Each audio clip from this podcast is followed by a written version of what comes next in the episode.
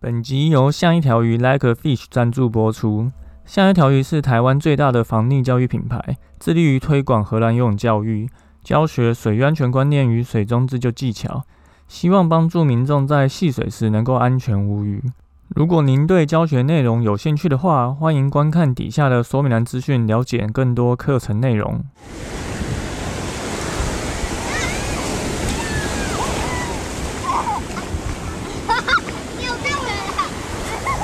现在时间下午五点钟，海水浴场关闭，请尽速从水里上来，谢谢。Hello，大家好，你现在收听的是救生日常，我是焦哥，又来到本周的新闻报报啦。那这一次为什么又抵内呢？是因为焦哥最近好多东西都坏掉了，先是机车坏掉去买机车，结果要录音前，哎，换电脑坏掉。所以现在就就换了一个电脑要来录影，真的是破财月啊！好，那本周现在已经是九月底了，所以已经到了这个夏天的尾声，所以东北角其实东北季风已经开始吹了，所以大家如果有要去海边玩的话，可能要多看一下气象软体，要去学习用这些东西，不然就有可能发生。嗯，就遇到这个离岸流啊，或者是溪水暴涨的状况。就这两天，我不知道大家有没有看到新闻哈，有一个去溪边清水第二露营，就发生二十辆车、六十六个人受困的意外，真的是很惨的。所以就已经说周末天气不好了，还去溪边露营，那真的是自己的问题哈。我们应该要去学习如何判断风险，并把这些。可能发生的意外的几率降到最低，然后去学习怎么应对，这个才是我们应该要做到的事情。好，那就废话不多说，已经 delay，就赶快来讲今天的新闻报报了。那本周一样是三件事情要跟大家说。第一个是关于浮力控制与水感培养的方法。上个月还是这个月，有点忘记了，有发生一个在。游泳池的一个溺水意外，然后是一个小朋友在一个五十公分的戏水池，然后他的妈妈是游泳教练，然后发生了一个这样的意外。好像前几集焦哥有提到这个意外，那很多人就会觉得，在一个五十公分深才到底又有救生员的游泳池，怎么会发生溺水呢？可是事实上就是，其实只要有水，不管水深水浅，就都有可能会发生溺水。像焦哥之前在。饭店当救生员的时候，其实就不止一位同事跟焦哥讲过他看到的一个溺水状况。比如说有一个案例是这样子的，有个同事就跟我讲说，他看到一个阿嬷在我们那个饭店的一百二十公分的游泳池戏水。那这个阿嬷当时头在里水里面，然后没有带蛙镜，呃，一只手拿着太阳眼镜，拿着太阳眼镜哦，你没有听错，然后一只手是往前挥这样子，但是头一直没有抬起来。那后来。发现这个阿嬷抱住了一个从旁边经过的小朋友往下压，就我这个同事才发现阿嬷原来是溺水。吼，那过程中其实也没有任何呼救，就很像是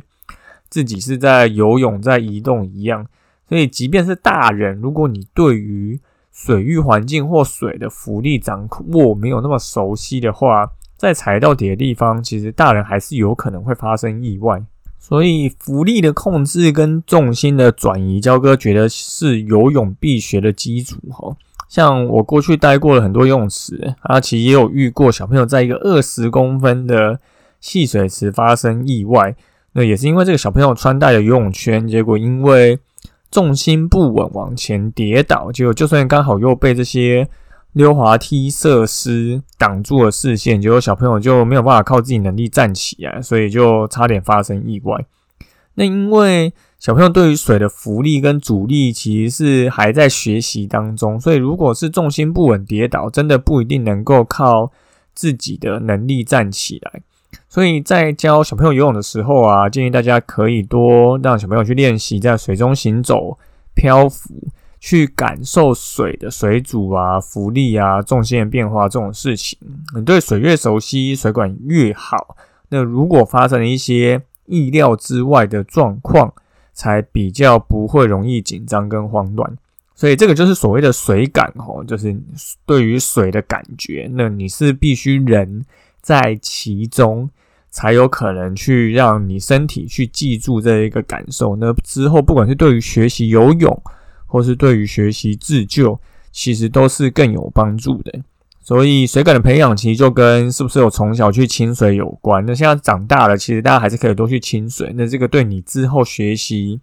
游泳都会有很大的帮助哈。那焦哥也有把这个内容写成一篇文章，如果想要看更详细的解说的话，那一样会把这个文章的链接放在底下的说明栏，大家可以去看一下哦。好，第二件事情是一个新闻意外哦，那它是小二童在水郡抓鱼被冲到下游溺毙，结果是因为找另外一个落水的人才放水哈，这个是发生在彰化县有两起在这个沟郡这个发生的一个溺水意外，因为有一名四十六岁的男子在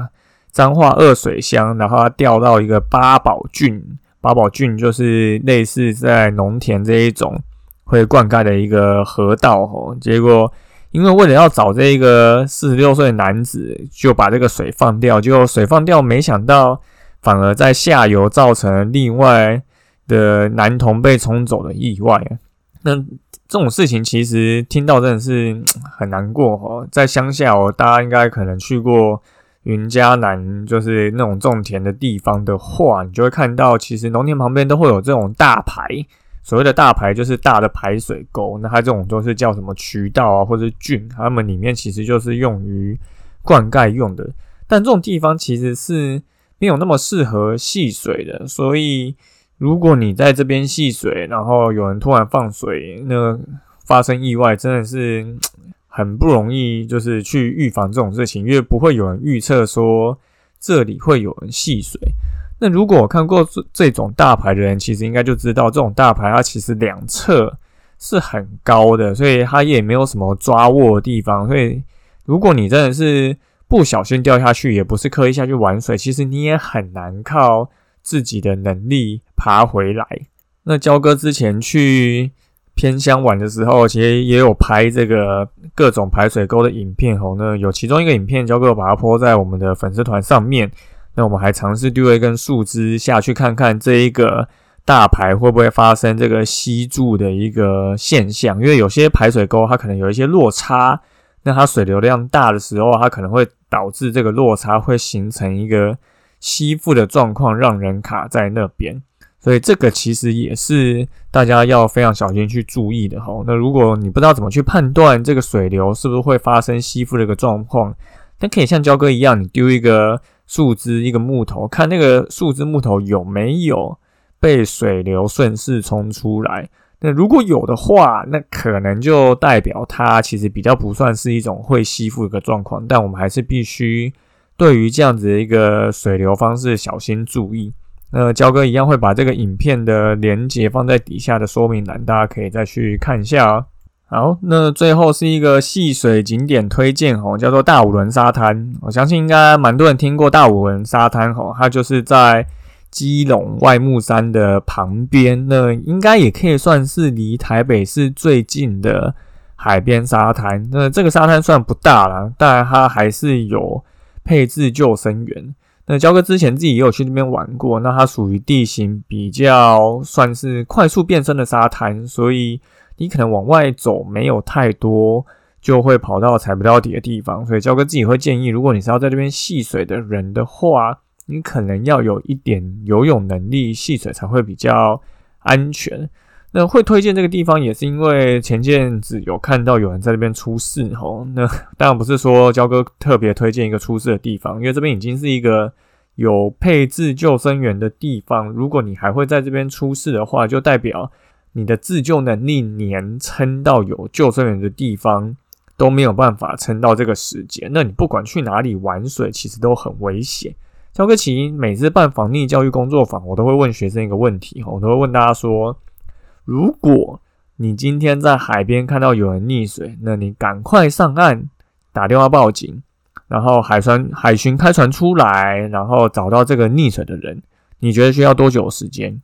那大家可能就会回答，就会猜啊。那多数人的回答其实都是说，可能至少需要三十分钟以上。那我就会再问大家说，那你可以在踩不到底、没有挖进的情况下撑三十分钟吗？那其实大家多数人是很难做到这件事情的。不管你是要用游的，还是要用漂的，我们都必须撑得够久，才能等到人家来救你。那如果你不行的话，那其实就代表你不管在哪里危险，都具有一定的风险哈。所以这些技巧自救或游泳技巧，都请大家再多去练习。那大五轮沙滩的这个 Google 的位置，那一样会再放在底下的说明栏连接，那就请大家再去看看呢。好，那本周就主要这三件事情跟大家说。第一个就是可以帮小朋友从小去练习浮力控制跟水感培养，这个都会对长大去学习这些游泳跟自救技巧，去培养水感，都会对他们会很有帮助。再来是一个水郡的溺水意外哈，那这种大牌其实没有那么适合玩水啦，请请大家不要在这种地方玩水，可能就会比较有一些风险跟你不可预期的意外发生。那最后推荐这个大五轮沙滩给大家。那现在天气其实已经变冷了，海边风浪东北季风也开始吹，所以这个地方可能现在已经。没有那么适合去戏水了，明年可能大家可以选择去这边玩玩看。那假日人潮其实也蛮多的，那大家有时间机会的话，都可以去看看。好，那就感谢大家收听今天的救生日常，我是焦哥。如果你喜欢我们的节目的话，请到 Apple Park 留言并给我们五颗星，也欢迎推荐给身边的朋友。那如果你有 IG 账号，也可以私信我们，你有想要听什么样的主题，我们就下次再见喽，拜拜。